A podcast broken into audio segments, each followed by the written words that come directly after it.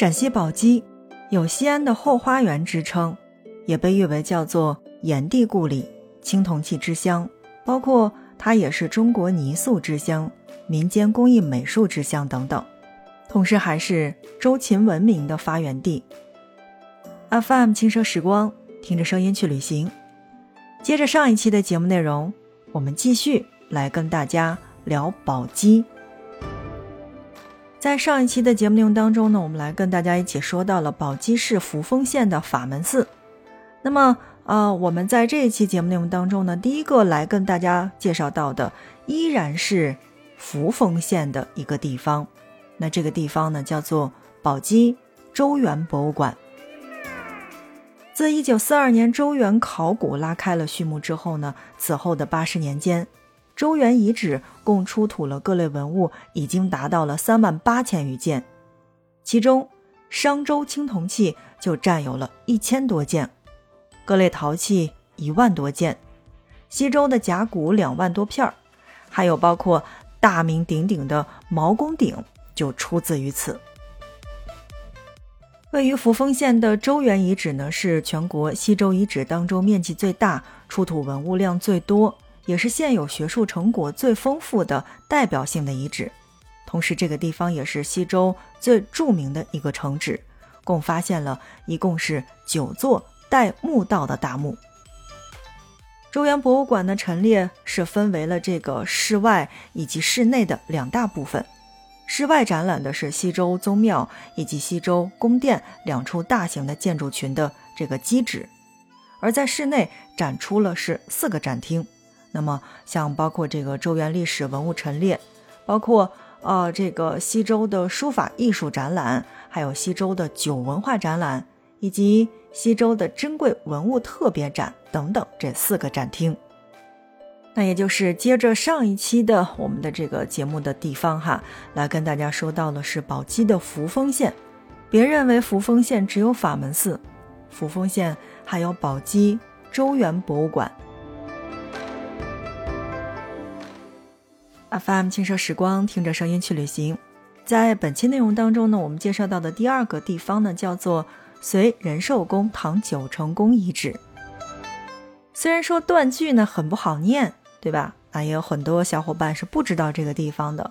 我们来讲一讲，那大家就熟悉了。我们都知道啊，杨坚是建立了隋朝，于开皇十三年开始营建仁寿宫。开皇十五年四月，仁寿宫竣工之后呢，就成为了长安之外的另一个政治中心。这里呢，也发生过许多历史上的有名的重大事件，比如说杨广在此弑父登基。那隋朝呢，即将迎来二世而亡的这么一个命运。所以我要介绍到的第二个地方呢，在隋朝的时候是叫做仁寿宫的。当然，这个地方呢，到了唐朝的时候呢，就又发生了一些改变。那唐太宗李世民在继位之后呢，啊，修缮仁寿宫去作为这个避暑休养之地。过程当中呢，还增建了像什么禁院呀、武库啊、官署啊。当然，最后是更名为了九成宫。所以这个地方啊，现在是叫做隋仁寿宫唐九成宫遗址。当然，这个地方啊，现在的这个木质结构早已经飞灰烟灭了，但遗址之上仍有重量级的展品，所以还是值得大家去看一看的。另外呢，在临游还有第二个地方是值得大家去看的，这个地方叫做慈善寺石窟，距离九成宫呢只有六公里的地方，就是这座慈善寺的石窟。隋唐两代啊，帝王来此避暑的同时，也要去礼佛，那么慈善寺就应运而生了，成为了皇家礼佛之地。慈善寺石窟呢，也是始建于隋文帝开皇年间的，像唐太宗、唐高宗以及武则天时期也都有扩建。千年岁月之中，水灾、火灾还有战乱等等，让这些木质结构呢，也是逐渐的消失。鼎盛时期的这个规模呢，已经很难去想象了，但造像呀是依然跨越千年，呈现在造访者的面前。你比如说，像在这个慈善寺的一号窟，就是啊慈善寺最早的一个窟，它伴随着仁寿宫的建成而开凿。那这个地方是隋代窟。在我的生活当中呢，其实我是比较喜欢看这种石窟造像艺术的。虽然我并不懂，因为第一我并不是学雕刻的，那么第二呢，我会觉得我又不是学这个就是美术类、建筑类的，我只是觉得啊，真的是精美绝伦。那我曾经在节目当中去表达过哈，我曾经在一个地方去看到他们的这个造像，就是真的很一致。你知道那种一致不是像我们现在复印、三 D 打印出来的，而是一凿一凿凿上去的。哎，它真的很一样，很一致。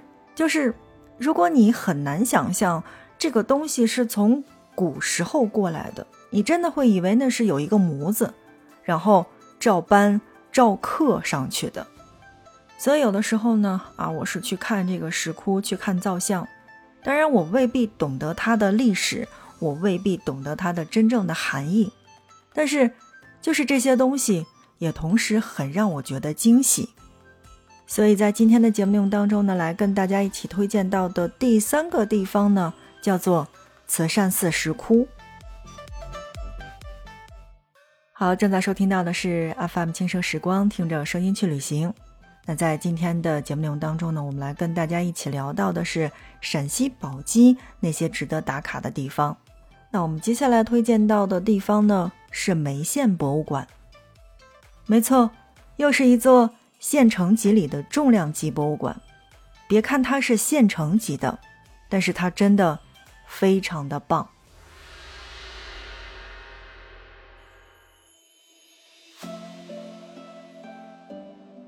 渭河边有座古建筑平阳阁里，那么平阳阁旁则是借渭河水打造的人工湖，而眉县博物馆就在平阳阁的一层。眉县出土的青铜器多是响当当的国之重器，但保留在当地的是少之又少，多数呢是被征集进了这个国博呀、陕历博呀等等这些地方。眉县杨家村遗址呢，是为周代的古遗址。五十年代呢，这里曾出土了这个居尊和方尊等；而在七十年代呢，出土了这个西周大鼎；在八十年代就出土了十八间的西周编钟。当然，在这个二零零三年的时候呢，是又一次震惊中外，出土了二十三件青铜重器。